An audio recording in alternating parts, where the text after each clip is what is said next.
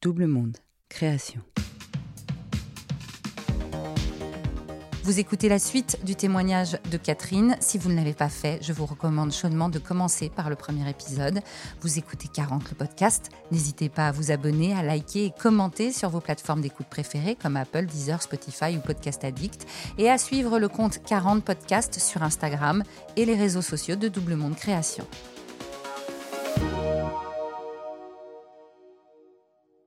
Je m'appelle Catherine, j'ai bientôt avoir 49 ans. Je suis fleuriste euh, à mon compte et mon conjoint m'a suivi dans, cette aventure au départ, euh, très positivement, mais il, limite il est trop présent, il me fait des remarques, ce n'est pas toujours simple, jusqu'à ce qu'il dérape euh, à, l'été 2016, donc quelques mois après qu'on ait repris l'affaire. Je me vois obligée de l'amener aux urgences. il est en pleine phase maniaque et ça va très bien se terminer malheureusement.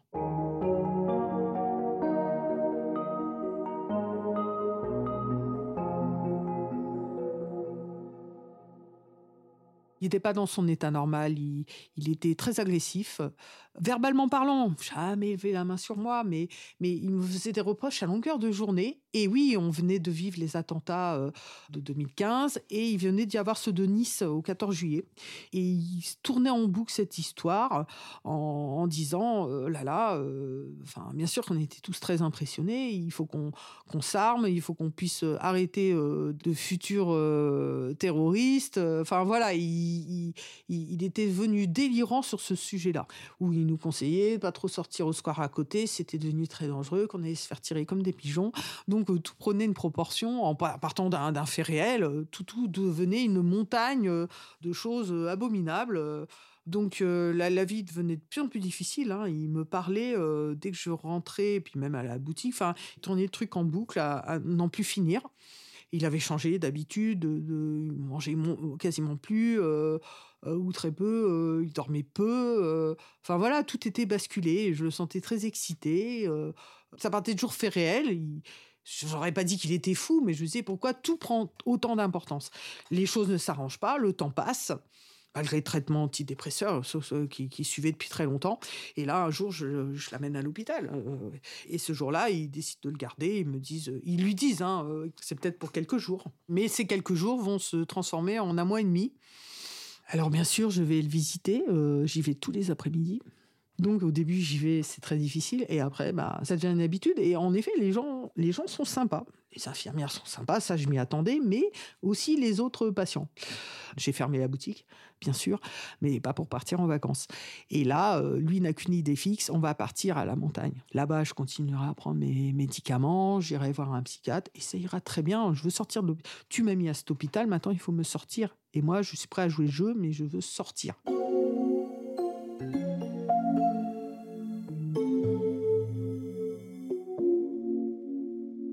Bien sûr, il y reste. De toute façon, j'essaie de lui expliquer que c'est la décision des médecins qu'il y reste et pas la mienne, parce qu'il m'en veut beaucoup. Après, il se calme quand même là-dessus. Il me demande plusieurs fois ce qui lui arrive. Et, là, je me rappelle, j'étais sorti un moment avec un assistant social qui travaillait en milieu psychiatrique. Je lui dis, écoute, c'est simple. Hein. Il te donne un traitement. Si tu vas mieux avec ce traitement, c'est que tu as en effet une pathologie euh, psychiatrique, quelle qu'elle soit, réversible ou pas, tu as quelque chose. Si on te donne des médicaments et que ça ne change rien, c'est qu'en effet, là, il y a un décalage. Donc là, ça va mieux. Donc en effet, il y a quelque chose. J'essaie de lui faire réaliser que qu'il n'est pas bien. Voilà. Et il va souvent me reposer cette question. Et il a des permissions, il revient, euh, bah, au début non, hein, ça prend un certain temps, il revient à la maison, ça se passe pas mal, bien sûr il est triste de retourner là-bas, de quitter ses enfants, euh, c'est pas facile. Et un, jour, mais c'était presque comme une permission normale, et là il me dit je rentre définitivement. La famille euh, ne sait pas grand-chose, on ne sait pas s'il arrive. Il y a un suivi après euh, en dehors de l'hôpital euh, qui s'appelle le CMP, le centre médico-social, euh, où il y en a un pas très loin de la maison. Donc il y va, il est sérieux, il continue à prendre son traitement. Il est volontaire quand même pour s'en sortir. Alors il sort pas mal de l'hôpital. Il est pas mal, il est posé, voilà, l'excitation est terminée, il a repris un rythme de vie quasi normal. Et très vite, et très vite, les jours qui vont suivre euh, la sortie de l'hôpital, il va tomber en très très forte dépression. Et, là, c'est la, c'est la descente aux enfers. On, voit quelqu'un qui a pu avoir des accès euh, dépressifs, mais qui à côté paraît très très léger, c'est que là on voit quelqu'un qui est vraiment pas bien. Donc je lui dis, tu en parles à ton médecin, que tu vois toutes les semaines, c'est important, bien sûr, je vais lui en parler. Moi, bah, je... c'est sûr que pour se protéger, je pense qu'on passe à autre chose. On n'a pas choix. Moi, j'ai commencé en parallèle une autre relation surtout quand il était à l'hôpital et qui m'a annoncé euh, toutes ces infidélités. Je n'étais pas au courant. Avec des femmes de passage, c'est-à-dire des prostituées ou des femmes rencontrées en club. Donc ce sont des femmes qui n'ont jamais revu, qui n'ont pas d'importance.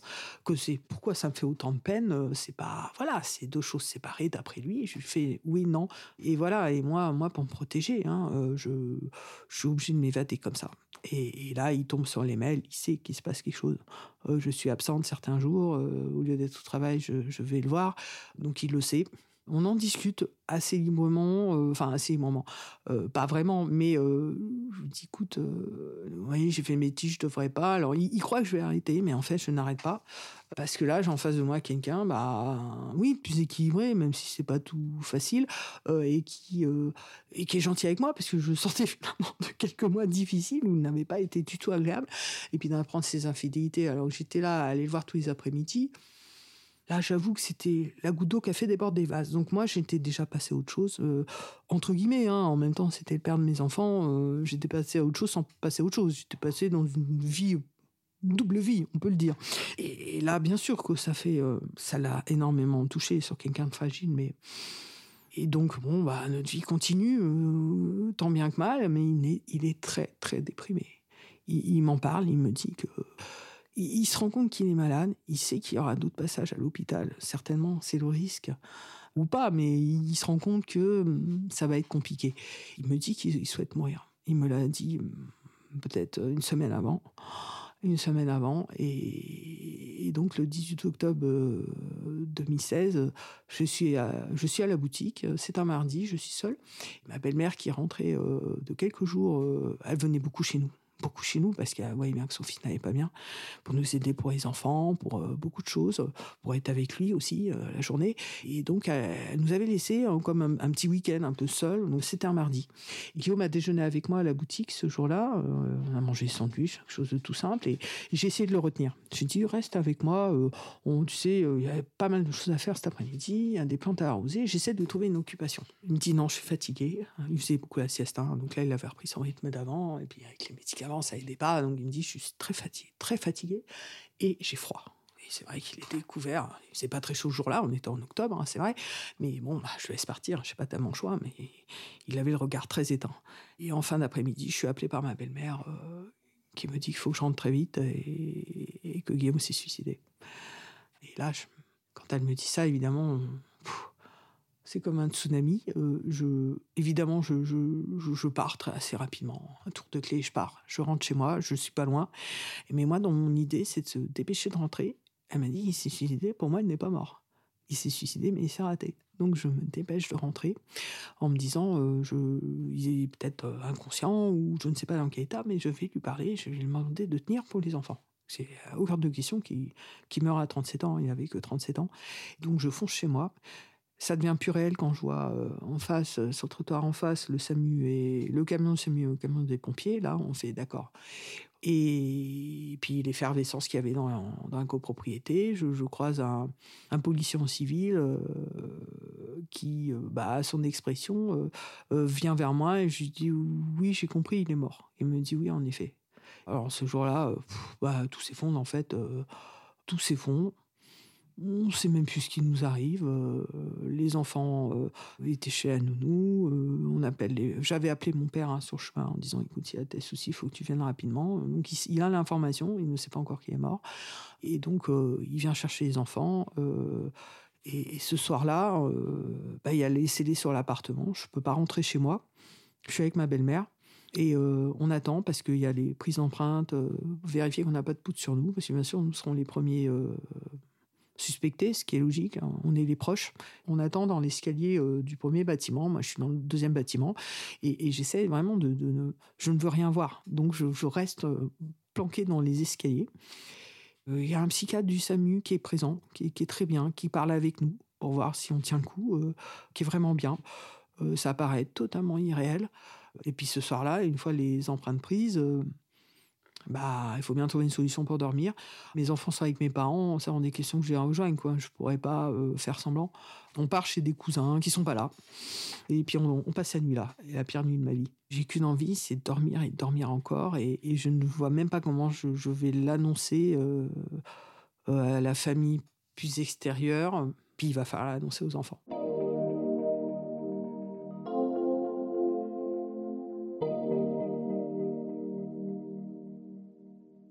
Annonce aux enfants euh, avec le psychiatre du SAMU, mais finalement c'est moi qui parle. Il me demande de répondre aux questions. Euh, Charles a 6 ans, Arthur en a 2. Charles pose des questions très précises. Qu'est-ce qui s'est passé, pourquoi il est mort, hein, qu'est-ce qu'il a fait, euh, voilà. Et puis quand il apprend qu'il s'est suicidé, euh, le psychiatre me fait signe qu'il faut répondre aux questions, il va demander comment.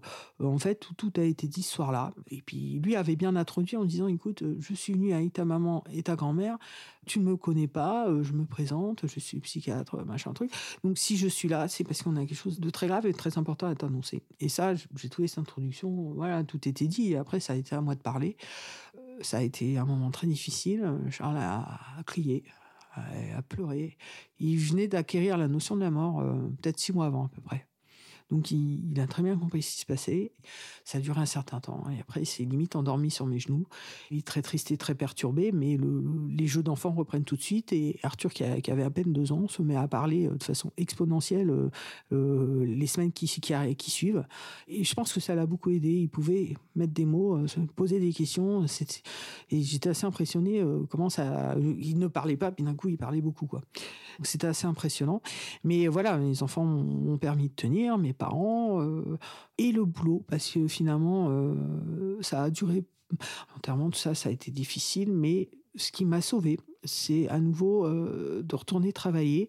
Et en plus quelque chose que vraiment que j'aimais que j'avais cette fois-ci choisi. Et là c'était tout frais hein, voilà c'était passé à peine un mois avant voire même moins parce que j'ai très vite repris. Et en fait si j'étais dans la boutique je savais ce qui m'était arrivé, mais j'étais bien le temps où je travaillais. Et donc, euh, on ne réhabite pas dans l'appartement où se sont produits les faits.